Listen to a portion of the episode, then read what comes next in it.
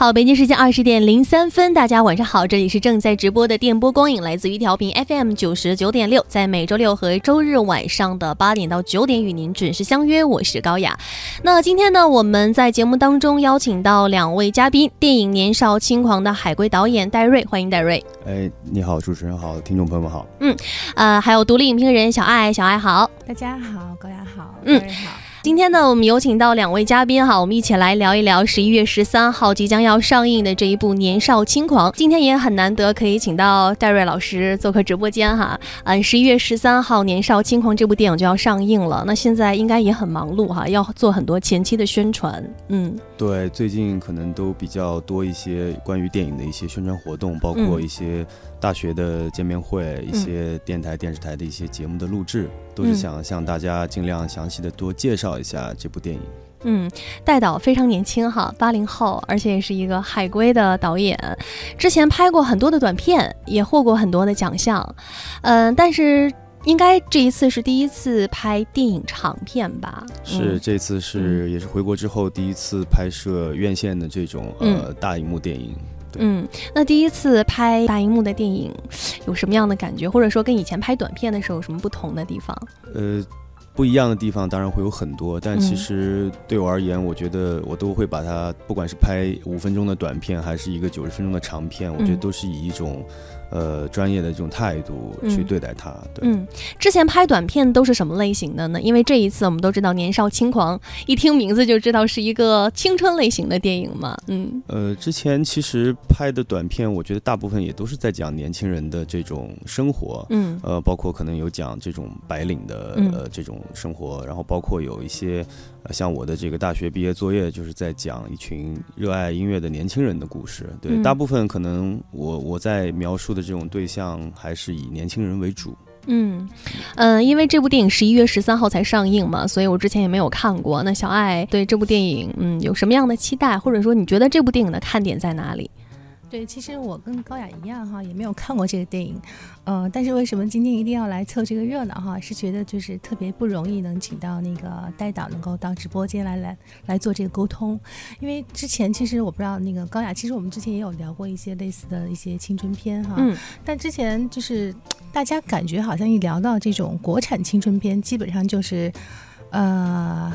撕什么，然后就是怎么样？那三个有有有一定流程的，有一定的流程，有一定的套路。嗯，那样来一来讲呢，就是对于就是很多专业的影迷，或者是更喜欢电影的一些观众来讲，大家会觉得说。啊，好像就没什么意思，就一提到青春片，就好内容就不是特别的丰厚。嗯，但是我我是因为我之前跟那个戴瑞也是认识哈，我们也有聊天，也沟通过他的一些想法。就就他，我感觉戴瑞这个人呢，是一个就是不太一样的这种八零后，就他很多很多的这种创作当中啊，他会把这个内容和很多这种内涵的实质的东西呢，会放到影片当中。嗯，所以其实我也是特别想听一听，就是说戴瑞对于他这个年少轻狂，他有什么。自己一些不一样的看法，因为他对这个青春片可能会和其他的这种导演可能定义会不太一样一些。嗯，对。呃，其实你们两位刚才说到的那个情况，我也有平时包括一些呃网友啊，包括一些朋友在跟他们的交谈中，也会多多少少听到大家对于现在青春片的一种态度，可能很多。我昨天看的一个公众微信号，号称某某毒舌的这么一个公众号，评判这个十一月的这个电影。当然他可能也都没有看过。但评到年少轻狂的时候，他写了一句话，他说：“嗯，又是青春片，请你们放过我们的青春吧。”对。但是这种其实他的这种态度，我觉得可能代表了很多观众对于现在国产青春片现状的一种态度。呃，我觉得这种态度我特别能理解。所以也正因为如此，我才。创作年少轻狂的时候，希望我们能做出一些，呃，不太一样的关于青春的那些事儿，呃，比如说我们之前可能近两年比较火爆的一些青春片，都在都在怀旧，啊，都在包括有一些所谓的这种关键词啊，撕什么剁什么这样的，呃，就好像观众已经觉得呃麻木了，一提到青春片，觉得必然有这些套路，有这些所谓的，对对对，呃，这个，所以我们在做这部电影的时候，其实。刚才所谓的这些关键词，我觉得《年少轻狂》里面都没有。哦，我们想做的其实是关于友情、爱情和亲情的一种解读，在你年轻的时候、年少轻狂的时候，对于这这几种感情的一种。观点和看法，然后我们在电影里把它浓缩在了毕业这一天，而不是在讲可能呃十几年前，或者说呃。我们这个回忆怀旧这样子的一种时空状态，就是延续很多年这样。对对对，我们其实这个电影九十分钟的这部电影，它就讲了一天的事儿。嗯，而且这一天呢，就是此时此刻当下的青春，讲的毕业这一天。嗯，那会不会当中也有很多你的体会呢？因为毕竟是处女座嘛，那处女座首选了青春类型，那当时是什么样的一个想法呢？嗯，因为很不好拍，现在青春片这么多。呃，因为首先我觉得我还很青春，嗯，对，所以可能拍青春片来说。说可能更加会有感触多一些哈，因为很多事情确实也是我们可能曾经经历过的一些事情，呃，但这部电影呢，毕竟可能已经不是在讲八零后的青春了，它讲的更多的可能是九零后、九五后，甚至于可能零零后的一个青春的一个状态。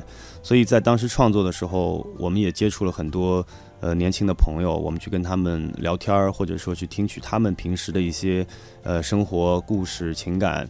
等等等等，那其实是发现说，哦，他们的青春状态好像跟我们就是八零后当年的那些青春的状态好像是不太一样的，呃，那包括可能呃，对于感情，对于这种爱情、亲情、友情的这种解读，好像也都不太一样。嗯，所以我们特别希望说，OK，我们用一种相对来说比较呃正能量的一种一种传播，去把这三样东西解读出来，嗯，哦，去让更多的人了解到现在的。更年轻的这一代年轻人，他们的一种青春的一种现状。嗯，也就是说，以前是八零后的青春，现在是九零后的青春吗？呃，我觉得已经可能不仅仅是九零后了，是零零后的青春。零零后已经开始茁壮成长起来了。那可能，但我我是觉得，其实青春都是一样的，不管对零零后还是九零后。你看，我我其实来的时候在路上，我在想一部影片，你们都猜不到，我觉得我这个简直是太厉害了。有一部影片叫《庐山恋》，嗯，那个应该是我妈妈她年轻的时候看的一部电影，应该是八八零年或者什么时候，可能高雅不知道了。你是九零后对吧？嗯，那个我记得就是当时那个张瑜那个演员，是，他就穿就好像反正我就记得好像是我妈妈说他每次一出来就换一身不一样的衣服，那是他可能是最豆蔻年华这部电影跟我同年，他是在一九八三年上映的，然后张瑜也靠这部电影得到了这个当年的。金鸡奖的最佳最佳女主角，这部电影到现在为止，在庐山的这个景区还每天二十四小时在在循环播放。循环播，那是他们那个年代的青春。他们那个年代，对对对，我我我今天来路上就在想，我说哦，我妈当时是看那个影片，然后我就在想到今天我们马上要谈到那个戴瑞的年少轻狂，真的是就还真的挺感触的，就是。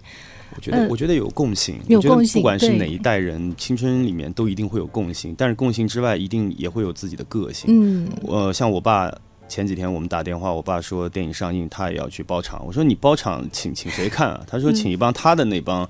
老兄弟们，就是他的发小，从小跟他们一起长大，也就是我的这些叔叔伯伯们。嗯，我说我在担心一点，我说那你们看这个，哎，会不会看不懂或怎么样？我爸特别不服气，说怎么可能看不懂？谁还没打过架？谁年轻的时候还没逃过课？哦，明白，其实是有很多共性在里面。然后你刚刚提到说，你的电影里面有有。亲情、爱情和友情啊，那就是说，我在想象它应该是一个挺有故事的一个一个片子，是吧？它是里面会涉及到很多人物多线性的这样的发展吗？还是怎么样？啊，对，首先其实从创作的时候，因为本身这个电影是在讲一天嘛，那它的电影时空只有八个小时，那八个小时怎么在九十分钟里去把它展现出来？其实这是一个挺难的一个课题。呃，我们后来就想说，关于青春，我们要想讲的东西太多太多，其实，呃，你很难用一件事情能把它完全概括进去。后来我们就提炼出了说，呃，关于爱情、友情和亲情这三个点，那把这三种感情在毕业的这个最后一天呢，有一个交织。那为什么选毕业这一天呢？是因为我之前曾经看过一看过一句话，忘了是在哪儿看的。他说，人人的青春其实就分两部分。呃，上部分呢就是这个大学毕业之前，下半部分就是大学毕业之后。后来我自己仔细琢磨了一下，我觉得诶说的挺有道理的。因为可能大学毕业之后你就一下子迈入社会了，但是可能大学里的那种同学之间的那种感情，可能你毕业十年、二十年，像我爸现在都六六十岁了，他还会有同学聚会，当年的高中的同学聚会，而且大家的关系感情都依然是非常好的。那我觉得毕业这个点其实是一个。挺好的一个一个时间节点，那我就在这个特殊的时间节点里，让不同的人把他们的感情给爆发出来。嗯，这部电影我还猜测了一下，因为有五个明星嘛，陈妍希、郑恺、包贝尔、孙坚和唐艺昕，我就一直在想他们的关系，因为没有看过嘛，然后我就想这到底是几条线，讲了几个爱情，然后或者其中又穿插了怎样的友情，因为这是三男两女嘛。是是是，对，最喜欢谁？陈妍希吧啊，因为我特别喜欢那个女孩子，就是有点肉嘟嘟的。我觉得陈妍希应该就是青春片代表。你一看到她，你就会想到青春。提到陈妍希，我就会想到那些年我们一起追过的女孩嘛。我之所以想问这部电影，它到底针对的是八零后、九零后还是零零后？就是因为你可能看不同时代的青春片，有一些你是有共鸣的，但是有一些可能对你就产生不了共鸣，因为你当年的生活不是那样的。部电影呢，因为我当时也是就是很仔细的研究过，因为他当年很火爆嘛，然后也是台湾的这个票房冠军哈。那其实很多内地的观众对这部电影没有那种特别多的共鸣，其实是因为可能因为台湾那边毕竟他们的这个呃生活状态，包括年轻人的校园生活跟内地这边是完完全全不太一样的。呃，但是依然会有很多的这个观众喜欢，可能我觉得是。情感的这个东西，因为情感的东西，不管是台湾还是内地，美国还是中国，全世界，我觉得都是一样的。嗯嗯，这个其实可能是这个电影里面我觉得最重要的一个部分。嗯嗯，戴导觉得在这部电影当中，您最想要表达的，或者说体现在您的每部电影当中都会有很多的金句嘛？在这部电影当中，你想表现的是八零九零后对于生活的，嗯，毕业之后生活的压力，还是说对于以往青春的一个回顾，或者说遗憾？你主要想表达的是哪一？块呢？嗯，其实呃，我觉得我们这部电影啊，它有一个英文片名，这个英文片名叫《This Is Me》。嗯，那其实这个我觉得就是这个电影里可能帮青春人、青春的这个正年轻的人喊出的一句口号：“This Is Me”，我就是我，我就要做我自己。呃，因为。青春只有一次，嗯，呃，我觉得年轻的时候就应该年少轻狂，就应该做一些自己想做的事情，只要不出格，呃，只要不触犯很多的这种法律或道德，我觉得，呃，做自己想做的事情。瞬间想到那个 That's It，就是那个 对 Michael Jackson，的那个导演应该就是《歌舞青春》的导演，是麦那个就是 o d e g a 就是美美国《歌舞青春》三部曲的这个导演。我们来听一下这部电影的预告片吧。嗯，这个比较超好听。对，我们先听听这个预告片，待会儿我们再来听歌曲啊。嗯，好。这预告片比较短。这四年里面，就算最后一天都没爱情也没有关系，童话故事也都是 happy ending 的。人才会留住每个拥抱。走下车舞吧，你终于敢诚实的面对自己。你要准确的闻到它，捕捉到它。我告诉你，这个世界本来就是假的，就是虚伪的。真的没机会了吗？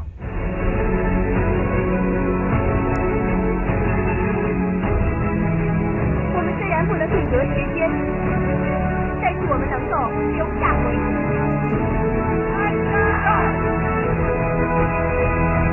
我在大学四年来做了多少荒唐的事情？我为了什么呀？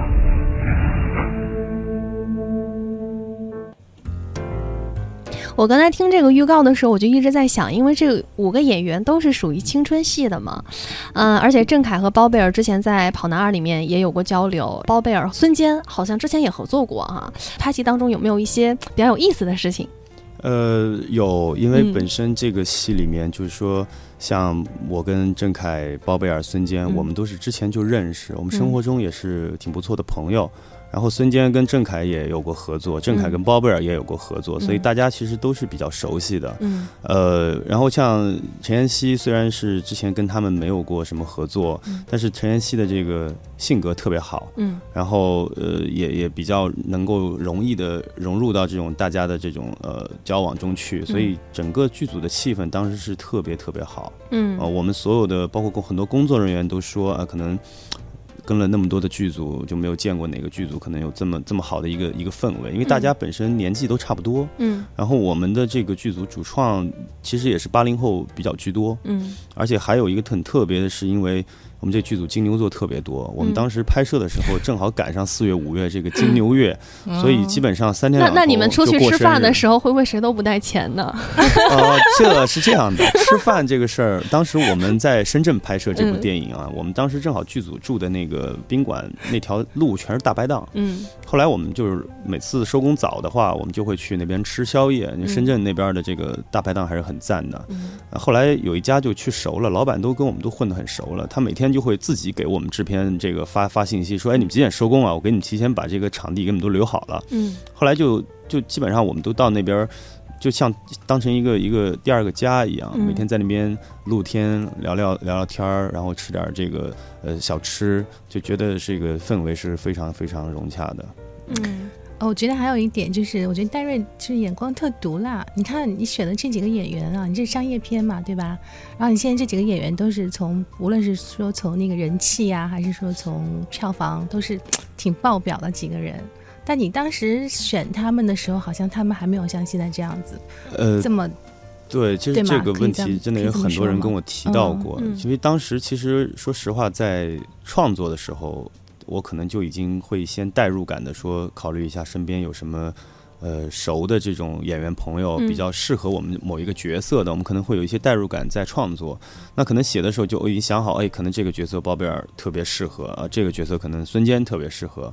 然后呃，等到创作完了要要拍摄之前，我们去找到他们，哎，大家也都觉得，哎，这个怎么感觉好像真这么像我？说那肯定就是按你这个样子写的呀。对，然后大家就哦，那那还是蛮。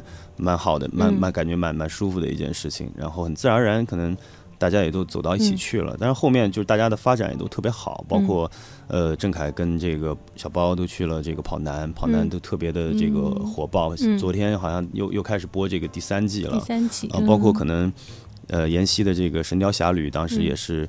呃，有特别好的这个收视率，嗯。啊，包括其实像孙坚跟唐艺昕，他们也都陆陆续续有自己的唐艺昕齐贵人，对对对对对，然后这个我觉得我也挺替他们开心的，嗯，呃，这部电影筹备了几年啊？呃，说实话，这部电影其实筹备的时间没有那么长，嗯，因为当时对我而言，其实这部电影有点像是一个命题作文，嗯，啊，我们的这个投资方当时是特别想要去拍摄一部青春片，嗯，因为那一年正好是青春片最火爆的时候，呃，然后就找到我了，找到我之后，我们就在想，我们拍一部什么样的青春片到底？所以可能我们后来经过很长时间的讨论构思，包括也去呃。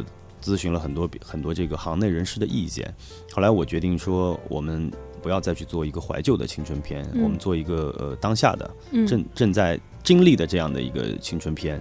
后来定位在了毕业，包括用三段故事陆陆续续形成了最后的这么一个剧本。大概其实从无到有，可能真的也就只有半年的时间。嗯，其实一切好像都就都特别的赶。嗯，然后但是好像每一个节点的时候，总会有一个。挺好的一个结果出现，呃，也是也是挺顺利的。其实，那拍摄周期应该也很短。对，因为这部电影是在今年拍的吗？呃，是在去年，二零一四年。因为这部电影它毕竟就只讲了这个大学毕业这一天的故事，所以它首先发生的环境它都在这个大学校园里面。当时我们就在深圳大学啊拍的，所有的这个拍摄都在校园里进行。嗯，而且就从专业上来讲，它没有转场啊，没有这些。损耗的这些时间，所以基本上拍摄的呃时间也没有那么长，对。那所以也可以叫是小成本的电影嘛？因为很多人评价您都说是小成本好故事的这么一个导演。是，其实从严格意义上讲，从今天这个电影市场来看，我们这算是一个小成本的一个一个青春喜剧片，对。但现在来看，其实小成本的票房都还不错哦。前不久的《新迷宫》不是都破千万了吗？但是其实成本才一百多万。是是，因为现在电影市场也比较好嘛，然后现在年轻导演的这种话语权，包括这种机会。也越来越多，年轻导演可能我们暂时不会去拍这种呃五六千万、七八千万或上亿投资的电影，但是一两千万来讲，可能对于投资方也好，对于导演也好，我觉得整个的风险相对来说也都会比较小一些。嗯，那这个投入这个所谓的叫投入产出比可能会比较高一些。嗯，哎，从那个剧作的角度，其实我还蛮好奇的，因为。戴瑞他以前是在纽约电影学院学习导演专业啊，然后我知道你的这个自己研修的方向其实很多是在歌舞片的这个类型上，所以我还是会很好奇的，会猜想说在《年少轻狂》里面。会不会有这种歌舞片的元素？呃，是我这个。在纽约电影学院读这个 BFA 的时候，我是读的导演方向。但是我们到 MFA 的时候，我们要分一些方向，比如说可能纪录片方向、动画片方向等等等等。啊，当时我选了这个歌舞片方向，因为我我我自己很喜欢呃歌舞片这样的一个形态，而且我们中国可能也比较缺少好的这种歌舞片。然后在这部电影里，其实有做一些尝试。这个当然也要特别感谢我们当时的这个投资方跟制片方，能给我这个机会，在里面做了一个小小的尝试。这个电影，因为它最后一天毕业嘛，那他晚上的时候会有一个毕业 party，然后就在这个电影呢是一个 happy ending 嘛。嗯。那这个 happy ending 里面，当所有人的这个问题都解决了之后，有一段大概五分钟的这个歌舞的片段。其实，在预告片里，大家可能能看到一些些一两个镜头哈。然后五分钟，其实国内我们也花了很大的时间去排练啊，包括拍摄啊。但是我觉得是一个有意义的一个一个尝试。嗯嗯嗯。之前《华丽上班族》不也是想要把这个歌舞的元素融入到这个电影当中？但是通过评价来看，可能并不是非常的成功，但也是一个有机的尝试嘛。嗯，所以当时会不会觉得也很冒险，把这些元素都应用到电影当中来？所以我刚刚才说，我说我特别感谢能够给我这个机会去 尝试，因为之前为什么中国没有特别好的歌舞片的这个先例，就是因为可能很多时候在做歌舞片的时候，呃，我们的中国的观众还没有有机的把这个观众的喜好跟真正歌舞片的艺术的这种动好的东西做一个。特别好的结合，那其实这个是我去想尝试的，呃，一个一个一个角度。嗯，所以在这部电影里，我们去尝试了一下。当然，其实后面有一些。看过这个片子的朋友都会觉得，哎，还挺有意思，挺好的。那其实我们算是就迈出了一个小小的一步吧。那所以算是青春喜剧电影吗？对，它定位应该是一个青春喜剧电影。对，没错，歌舞是里面的一个元素，很好莱坞式那种那种感觉。微信平台上有一位听众在问，他说现在拍青春剧的很多，很少拍青春歌舞剧。那未来戴导有没有考虑过要去拍一部青春歌舞剧呢？哦，当然有考虑，因为之前我也参与过呃《歌舞青春》的这个编剧工作，我是特别希望能够拍一部好的歌舞片的。但是我觉得在中国做歌舞片，一定还是要，嗯，用俗一点的话讲，要接地气儿。嗯，咱不能说把它对把它搞得特别的高雅，或者说呃很高高在上。我觉得这种音乐形态一定要跟剧情首先要做一个特别好的结合，其次要用一个中国观众现在可能比较。呃，容易接受的一种方式去去讲。嗯嗯，好，北京时间来到了二十点二十七分，我们稍事休息一下哈，来听一下《年少轻狂》的同名主题曲，来自于张碧晨的《年少轻狂》，是第三季的《中国好声音》的冠军哈。那张碧晨之前也是演唱了杨贵妃，还有花千骨啊，那这一次为《年少轻狂》来献音，我们一起来听一听。做个天真的人，就别伪装。你伤了心不疼，有颗心帮我来人，从过去看一生。可戴着面具的人，梦也不安稳。爱是一阵风吹醒另一个人，他笑又哭了，醒又睡了，记着。的结尾是一个人往行离家一程他来时就起了风